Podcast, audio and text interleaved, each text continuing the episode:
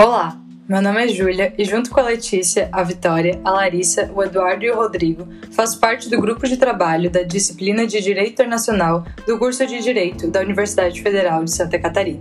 Esse trabalho tem como objetivo produzir um podcast baseado nos conteúdos vistos em aula. Hoje iremos tratar de um assunto muito importante para o direito internacional: os tratados.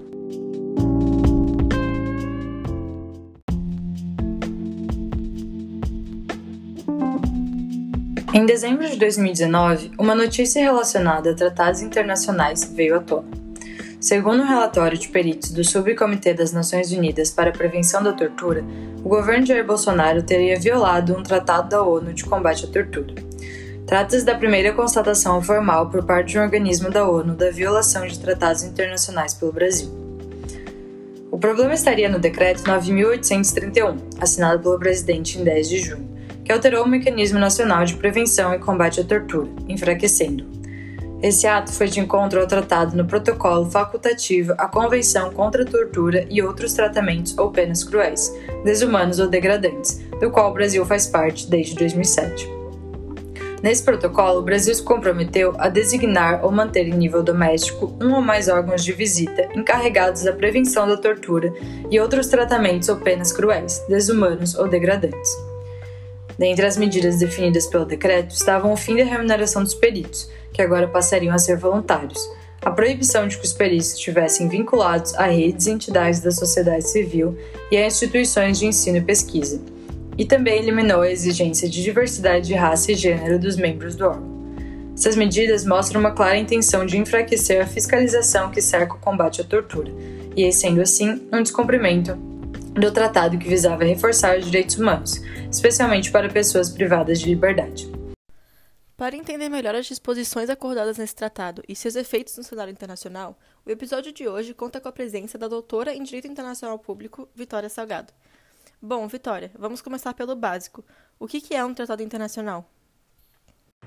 Realmente uma ótima pergunta para começar. O tratado é, internacional é todo acordo formal concluído entre pessoas jurídicas de direito internacional público destinado a produzir efeitos jurídicos e dependem da vontade de duas partes, que podem ser empresas de direito público ou organizações internacionais, não sendo possível é, que empresas de direito privado celebrem tratados internacionais, por exemplo.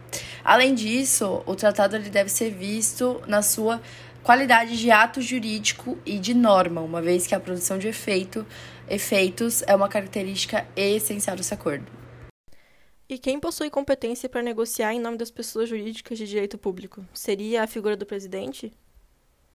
A voz externa do Estado é, por sua excelência, a voz do seu chefe. No caso, a competência para a celebração de tratados internacionais, tanto chefes de Estado presidencialistas quanto parlamentaristas possuem a mesma capacidade de celebrar esses tratados. Além disso, a prática é, internacional atribui a mesma capacidade de comprometimento estatal ao chefe de governo, no caso, primeiro, primeiros ministros, né? Além do chefe de Estado e de governo, há uma terceira figura que possui competência para celebrar os tratados internacionais. É o ministro de Estado responsável pelas relações exteriores em qualquer sistema de governo. No Brasil, por exemplo, atualmente é o Ernesto Araújo. No entanto, apesar de haver essa capacidade, ela se, tiver, se difere daquela concedida ao chefe de Estado e de governo, visto que a desses chefes é entendida como originária, enquanto a dos ministros é considerada derivada. Então, ela deriva-se de uma nomeação do chefe de Estado e de governo. O ministro de Relações Internacionais é um plenipotenciário, de forma que, a partir do momento em que ele for investido pelo chefe de Estado ou de governo dessa função pública, ele guardará o benefício dessa presunção de qualidade independentemente de qualquer prova documental avulsa enquanto exerceu o cargo. Além disso, é, também preside prescinde de apresentação de carta de planos poderes o chefe de missão diplomática, embaixador ou encarregado de negócios, enquanto estiver negociando tratados bilaterais apenas. Os demais plenipotenciários demonstram semelhante qualidade por meio da apresentação da carta de planos poderes. O expedidor formal da carta de planos poderes é o chefe de Estado, tanto nas repúblicas presidencialistas quanto nas parlamentaristas.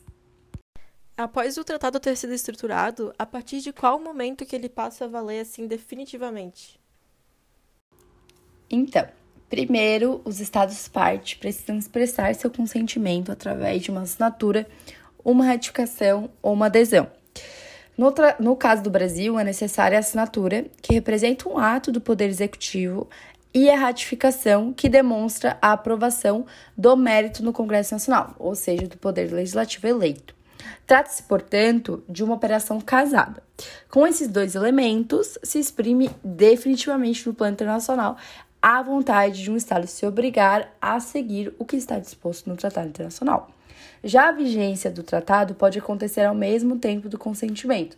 Nesse caso, o tratado passa a atuar como uma norma jurídica no exato momento em que ele se tornou ato jurídico convencional. Mas é mais comum que a vigência aconteça um tempo depois de consumido o ato jurídico, ou seja, como funciona a vacatio legis. E por fim, até retomando a notícia que a gente trouxe no início do episódio, eu queria saber quais são as implicações internacionais caso um país, como o Brasil no caso, viole um tratado internacional.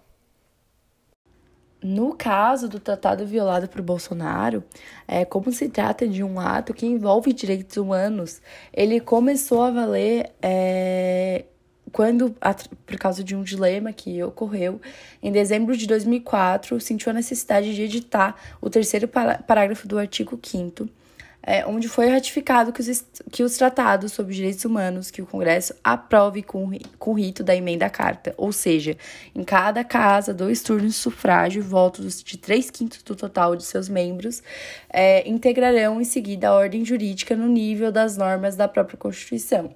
Então, uma vez que o Brasil assinou o tratado contra é, de, de combate à tortura, enfim, contra a tortura, e foi ratificado isso no Congresso, o tratado passou no Congresso. Ele passou a ser é, ordem jurídica no nível das normas aprovadas em 1988. Então, por isso, a, essa, essa afronta do Bolsonaro ao, a, ao assinar esse decreto, ela é tão significativa e por isso que, enfim, é a primeira denúncia oficial de uma, de uma, de uma organização do, do da ONU contra o Brasil. Então, a violação substancial de um tratado dá direito a outra parte entender que esse tratado está extinto, principalmente em casos é, de tratados bilaterais, né? Ou de suspender também ela seu fiel cumprimento no todo ou parcialmente. Então, é o um entendimento de que se a parte com quem eu assinei o, o tratado não está cumprindo o tratado, eu também posso não cumprir esse tratado.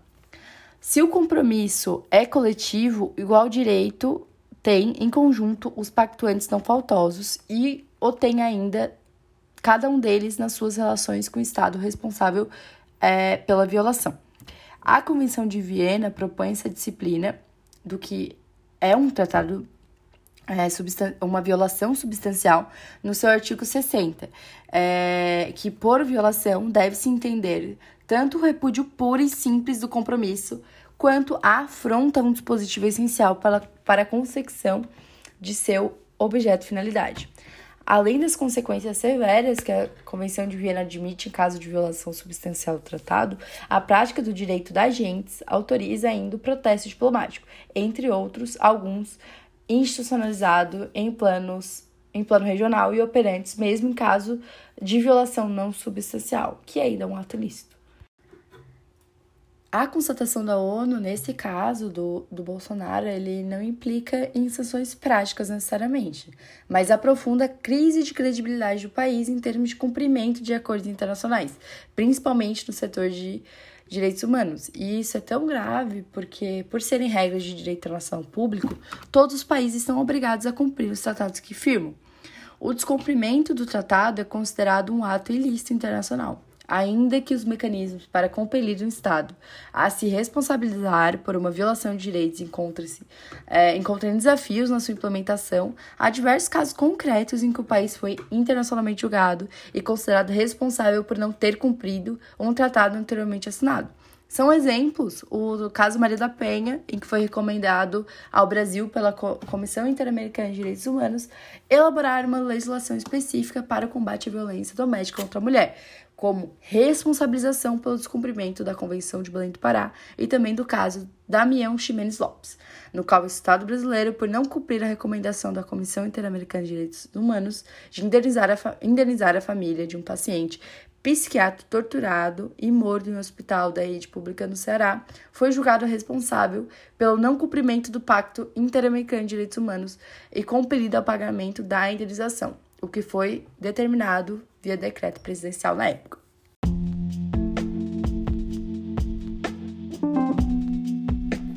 E então, chegamos ao fim do episódio criado pelo Grupo 1. Obrigada, Vitória, por todo o conhecimento passado e agradecemos também aos ouvintes por terem acompanhado até aqui.